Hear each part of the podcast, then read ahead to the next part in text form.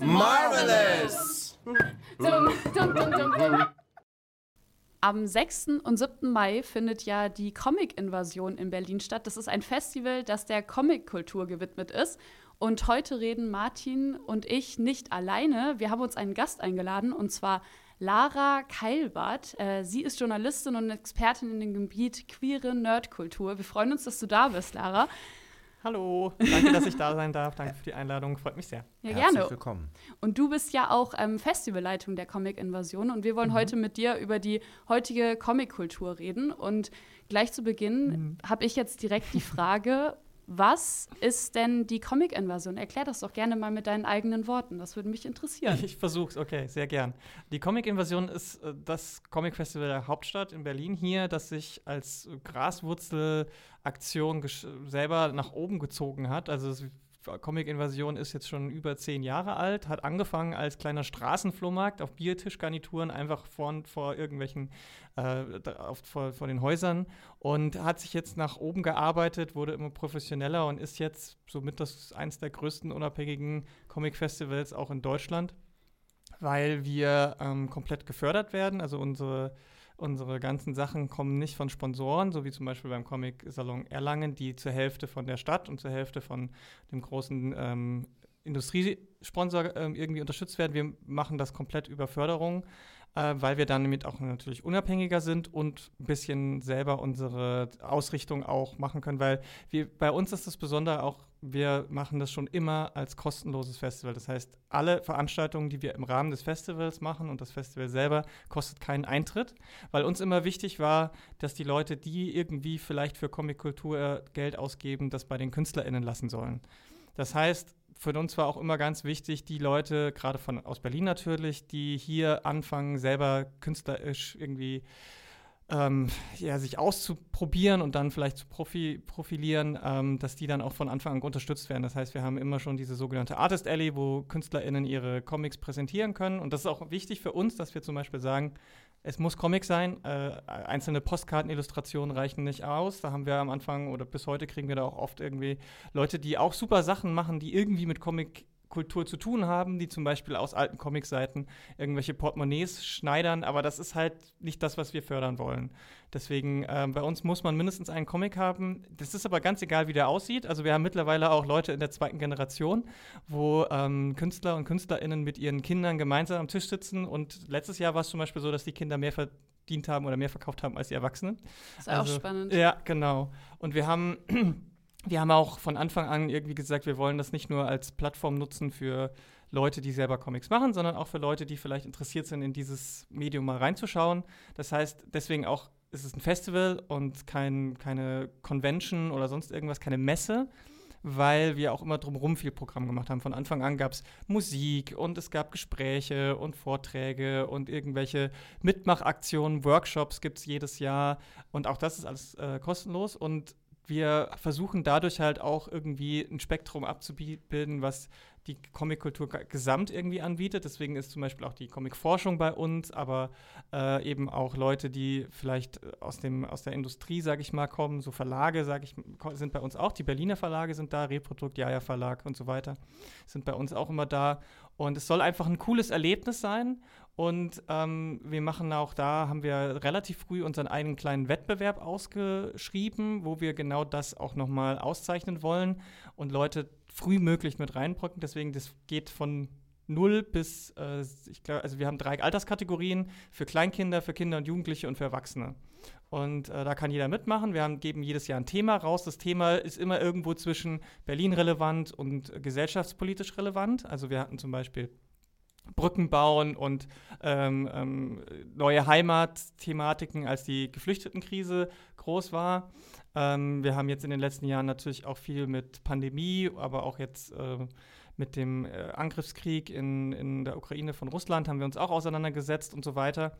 Also wir versuchen da irgendwo auch eine Mischung zu finden. Wir hatten auch einmal ein Thema, das hieß Berlin Beat, also was für ein, was für ein Rhythmus hat die Stadt für euch? Also Das sind so die verschiedenen Aspekte, die wir da immer von Anfang an mit drin hatten. Und das soll so, das ist so ein bisschen der grobe Überblick von diesem Festival, dass äh, wir versuchen, das auch weiterhin zu machen und natürlich auch uns weiterhin zu öffnen. Am Anfang waren wir wirklich nur für berlinerische, für BerlinerInnen auch ähm, irgendwie da. Also KünstlerInnen, die nicht aus Berlin waren oder die nicht in Berliner Verlagen waren, durften bei uns nicht ausstellen. Mittlerweile haben wir das geöffnet, weil wir gesagt haben, das macht in der globalisierten Welt einfach auch nicht mehr so viel Sinn. Und ich persönlich, seit ich die Leitung vor sechs Jahren übernommen habe, gesagt, ich möchte auch mehr den Austausch innerhalb der Comickultur und innerhalb der Festivals auch stärker äh, zusammenbringen. Also es gibt ja noch das Comic Festival Hamburg, es gibt äh, in ganz vielen anderen, in, in, Stuttgart und Dortmund und so weiter, gibt es auch kleinere Comic-Festivals und Events und ich finde, wir sollten uns da viel stärker vernetzen und deswegen war mir das auch wichtig, dass man das öffnet für alle Leute, die bei uns irgendwie da sein wollen. Ja, wie bist du jetzt dazu gekommen, dass du jetzt Teil von der hm. Comic-Invasion bist? Ganz klassisch, ich war als Besucherin zuerst dort. Okay, ja. Ich bin ja nicht aus Berlin. Ich bin ja auch erst so für äh, gut sieben Jahre nach Berlin gezogen. Und dann habe ich natürlich sofort ges geschaut, was gibt es hier? Was gibt es hier an Comicläden? Was gibt es hier irgendwie an Events und so weiter? Und da ist die Comic-Invasion mir relativ schnell in die Augen gesprungen. Es war einfach super sympathisch.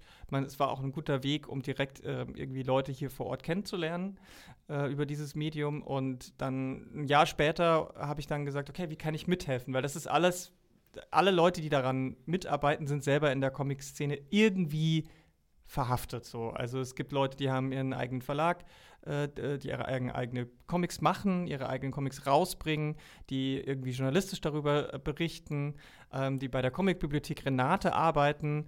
Und ähm, dadurch ist es alles für uns natürlich jetzt äh, kein Hauptjob, sondern eher so ein Nebenjob, sage ich mal, der honoriert wird glücklicherweise mittlerweile. Am Anfang war das komplett auf eigene Kosten. Mittlerweile ist die Förderungssumme so hoch, dass wir uns ein bisschen Geld auszahlen können. Das ist super, aber nicht selbstverständlich. Und ähm, dann habe ich gesagt, okay, wie kann ich euch helfen? Und dann hieß es, ja, wir brauchen eigentlich immer noch jemanden für so Presse und äh, PR und Social Media. Das habe ich dann ein paar Jahre gemacht und da haben wir auch den Podcast äh, eingeführt, zusammen mit meinem Kollegen Carlos, weil wir beide das halt auch professionell machen, auch. Also unsere, wir machen das auch sonst abseits des Festivals. Und irgendwann hieß es dann, dass der äh, bisherige Leiter, Marc Seestedt, der das auch mit gegründet hat, das war, glaube ich, nach sieben oder acht Jahren, wo er diese Leitungsfunktion hatte, hat er gesagt, er braucht einfach jetzt mal ein bisschen Pause von dieser ganzen Orga-Arbeit und möchte mal einen Schritt zurücktreten und muss mal durchschnaufen. Ne? Und dann haben wir im Team einfach rumgefragt und haben demokratisch abgestimmt, wer möchte die Leitung machen. Und dann äh, haben die Leute gesagt, sie trauen mir das zu und seitdem mache ich das. Okay, sehr cool. Du meintest ja auch, dass ihr jetzt immer globaler auch geworden ja. seid und ihr habt ja auch dieses Mal habt ihr auch ein Gastland. Genau. Das ist ja Italien.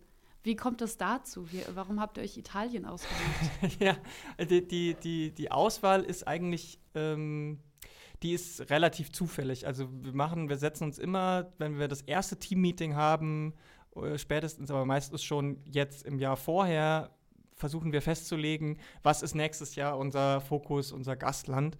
Und wir überlegen im Team einfach ganz offen, was interessiert uns. Wo, wo gibt es vielleicht Comics, die wir einfach noch gar nicht kennen? Und ähm, das erste Mal, als wir das gemacht haben, ging es auch so ein bisschen ähm, zufälligerweise von außen auf uns zu, nämlich die Botschaft von Schweden hat von uns Wind bekommen und hat gesagt, wir haben nächstes Jahr eine große schwedische feministische Comic-Ausstellung bei uns in unserem Haus. Wollt ihr da nicht irgendwie, können wir da nicht zusammenarbeiten? Und da haben wir dann gesagt, na, dann machen wir halt unser erstes großes Gastland Schweden und haben dann diese Comic-Kultur, die dort äh, irgendwie vorhanden ist. Und meistens ist es eher die Indie-Kultur, die uns interessiert. Und ähm, so haben wir das jedes Jahr weitergetrieben. Und natürlich haben wir auch Leute bei uns im Team, die aus unterschiedlichen Ländern kommen. Ähm, und zum Beispiel kommt eben auch jemand aus Italien. Federico, Federico Cacciapaglia ist es, der ist selber Comiczeichner, seit vielen Jahren schon, unterrichtet auch Comic hier in Berlin. Und wir haben also überlegt, was machen, können wir machen. Und er hat gesagt, wie wäre es denn, wenn wir mal Italien machen? Da gibt es so viele äh, Leute im Underground und in der Independent-Szene, die man hier in Deutschland nicht kennt. Wollen wir die nicht mal machen? Vor allem so politische Sachen auch. Und da haben wir kurz diskutiert und haben gesagt, okay, dann machen wir das. Und so ist dieses Jahr Italien rausgekommen. Gibt es da, gibt's da ein Comic, was dir vielleicht in irgendeiner Form aufgefallen ist oder eine Künstler, eine Künstlerin, wo du sagst, die ist da vielleicht beispielhaft dafür, vielleicht in der, in der dem Blickwinkel auf die Politik, die in Hm. Italien äh, Hm. stattfindet? Oder Ja, ja, auf jeden Fall. Also ähm, man muss da, also klar, da gibt es viele, die wir jetzt auch nicht einladen konnten oder die vielleicht keine Zeit hatten. Aber was mir zum Beispiel aufgefallen ist, sind äh, Marta Pancho, wie der Name schon so ein bisschen vermuten lässt, die ist so ein bisschen punkig links drauf so. Ähm, und äh, El Rugi, die, der macht so ein bisschen gesellschaftspolitische Alltagsgeschichten, die natürlich sich auch damit auseinandersetzen, was die Leute in Italien jeden Tag irgendwie beschäftigt. Und vielleicht noch äh, Roberta Mucci, die unter dem Pseudonym Joe 1 oder Uno wahrscheinlich dann eher ähm, sowas macht. Die ist auch sehr feministisch unterwegs. Ähm, das sind so die drei, die mir da sofort ins, ähm, in, ins, in, in den Kopf springen. Die anderen, die wir haben, die sind auch alle super. Die leben ihr, ihr künstlerisches Schaffen aber eher so auf diese absurd-grotesken Weise aus, was natürlich trotzdem auch sehr politisch sein kann. Ne? Also das eine schließt ja das andere nicht aus. Also das wären so die Namen, die mir da jetzt, äh, die, die ich da spontan auch sehr, die mi mich sofort angesprochen haben, auch in dem, was sie machen. Also es gibt ja auch immer noch den persönlichen Geschmack, den möchte ich ja gar nicht abstreiten. Und das sind die drei, die mir da irgendwie auch sehr zusagen. Zum Thema persönlicher Geschmack Hm. würde mich interessieren, ähm, dein eigener Bezug zu den Comics. Also gibt es irgendwelche Comic-Charaktere, die dich besonders geprägt haben? Absolut, absolut. Also den, den, das, ich, bin, ich bin auch eigentlich sehr klassisch an das Medium Comic rangekommen mit diesen ganzen Disney-Sachen, also Mickey Mouse Comics und äh, lustiges Taschenbuch natürlich, weil das ist ne, das machen halt viele Eltern, das ist, äh, ist ja auch ein total gangbarer, guter Weg, da reinzukommen. Aber so das erste Mal, wo ich dann wirklich in diese, diese große Comicwelt eingetaucht bin, die man meistens kennt, nämlich die Superhelden, war Spider-Man. Okay. Das war mein erstes Abo ja. als Einzelheft damals noch. Ähm, und Spider-Man, der hat mich natürlich auch angesprochen als äh, ju jugendliche Person. Der war ja selber Peter Parker in der Originalgeschichte, ist ja selber noch ein Schüler. Und da findet man natürlich sofort Anknüpfungspunkte an die Lebensrealitäten so. Und wenn man ähm, selber dann vielleicht auch nicht so sozial immer vorhaftet ist, sondern sich auch eher so ein bisschen als Außenseiterin sieht, dann ist Peter Parker auch recht passend, weil der war halt auch ein bisschen der Nerd, der war, wurde äh, gemobbt und so weiter. Und da träumt man natürlich davon, dass man selber auch von einer radioaktiven Spinne gebissen wird, um mal, äh, um das ähnlich zu machen. Und das, das hat mich so rangeführt. Deswegen ist Spider-Man für mich auch bis heute noch so ein bisschen die Figur, wo ich emotional irgendwie verhaftet bin, egal wie ähm, das dann auch umgesetzt wird. Und ich bin, das gehört aber auch dazu, ähm, schon oft enttäuscht worden, was das angeht auch. Ähm, Meinst du jetzt von den Neuerzählungen dann von Spider-Man oder? Ja, also Okay.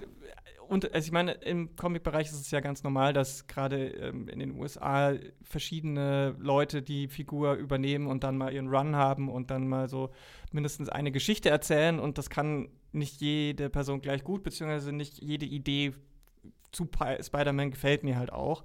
Und da gab es sicherlich ein, zwei Runs, die ich jetzt nicht so toll fand.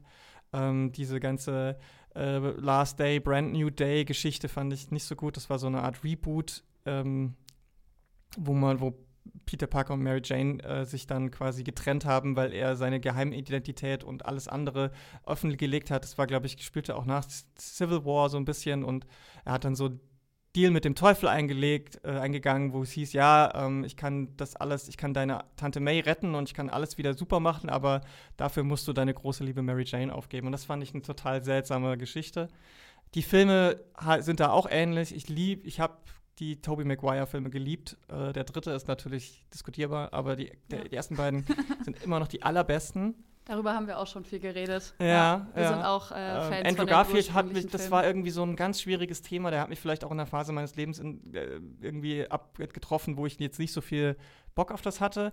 Und Tom Holland gefällt mir zwar in der Rolle als Schauspieler gut, aber die Geschichten sind nicht so meins, muss ich ganz ehrlich sagen. Da war jetzt der Triple-Abschluss mit, den, mit dem Crossover in den Multiversen, glaube ich, schon echt so das Beste von den dreien, was ich haben konnte. Ansonsten DC Wonder Woman habe ich halt, interessiert mich halt total, weil das für mich einfach schon sehr früh auch über das Comic hinaus so eine gesellschaftspolitische Ebene hatte, weil sie halt wirklich auch die Ikone, die Popkultur-Ikone für feministische Emanzipation ist und wie damit umgegangen wurde, wer die geschrieben hat, was die dann geschrieben haben, wie die bis heute interpretiert wird. Das finde ich schon immer noch extrem spannend, während Spider-Man heutzutage in meinem Leben ehrlich gesagt weniger eine Rolle spielt, wenn dann eher Spider-Woman, Ghost Spider, Gwen Stacy und die anderen Spider-Totems. Miles Morales natürlich auch.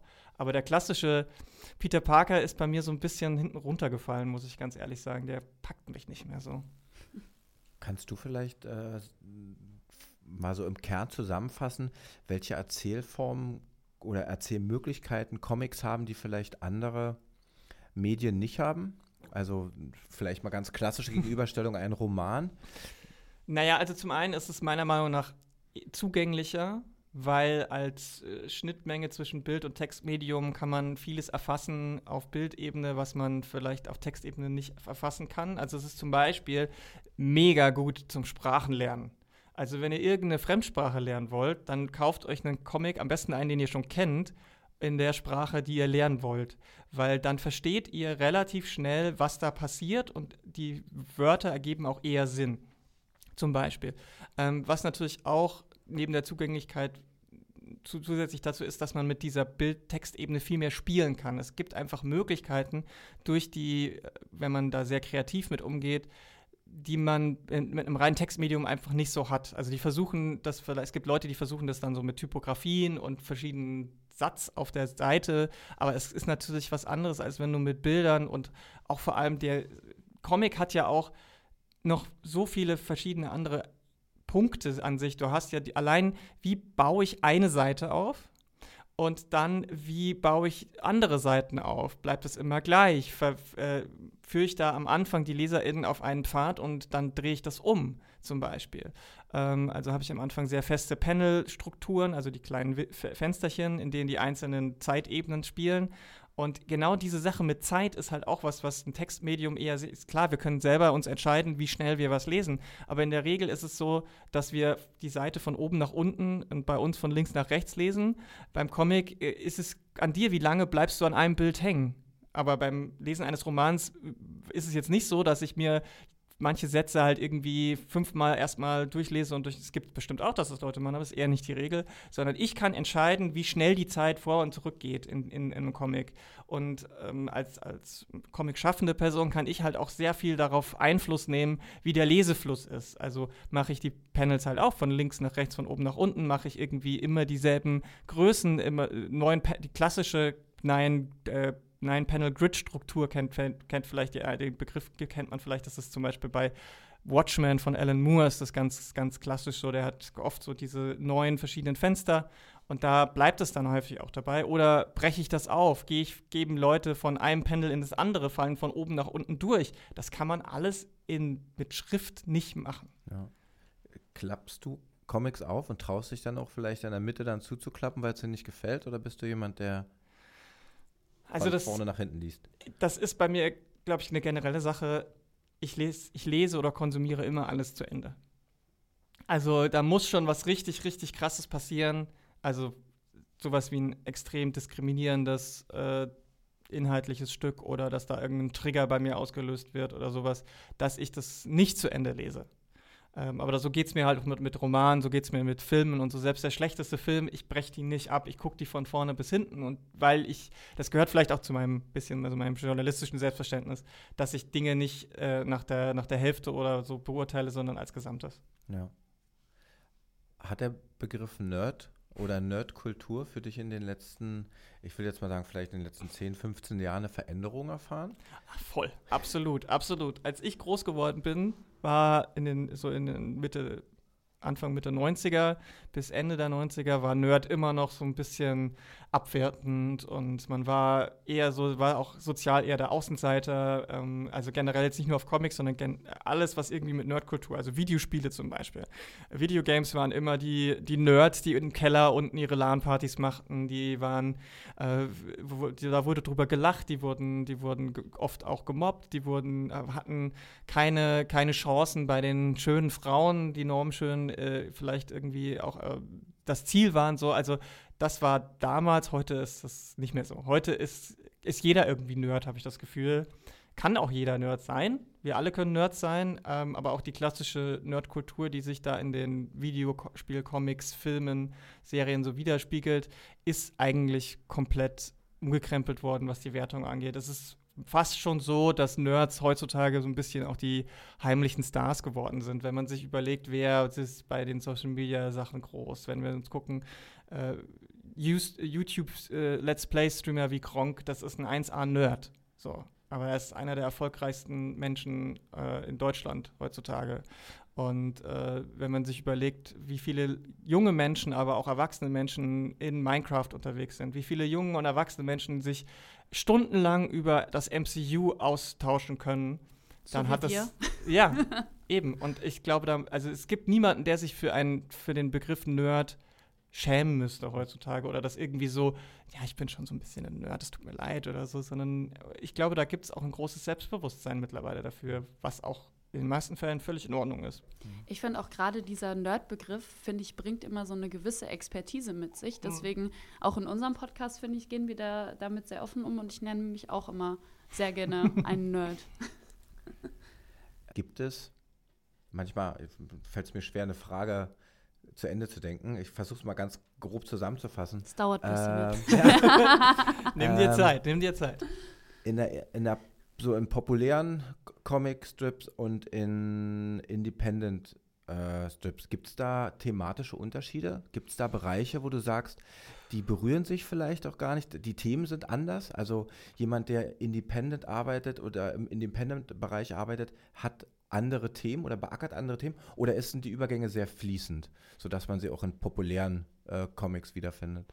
Also es gibt sicherlich, es gibt sicherlich Felder, wo der Main, bei denen der Mainstream noch die Finger davon lässt, beziehungsweise noch sehr vorsichtig ist. Das, das ist ja auch immer so die Entwicklung, dass meistens der Mainstream guckt schon immer auf das Independent und guckt, was funktioniert da gerade gut. Wo trifft der Indie Weil äh, in der Regel kommen Innovationen, neue Themen aus dem Independent-Bereich und dann irgendwann in den Mainstream. Ähm, und es ist selten so, dass Mainstream sich ein Thema nimmt, was der, was Independent noch nie beackert hat. Weil der Mainstream per Definition ja ein unglaublich breite Zielpublikum hat als Masse und damit dementsprechend natürlich auch Themen versucht zu bespielen, die möglichst viele Leute interessant finden. Das heißt, neue Themen ist, sind für die immer ein Risiko. So. Und deswegen, alles, was zum Beispiel hochpolitisch ist, ist bei den meisten Mainstream-Comic-Verlagen immer so, uh, das wollen wir mal lieber nicht anfassen. Zumal es auch immer politisch, auch immer mit einer politischen Positionierung einhergeht.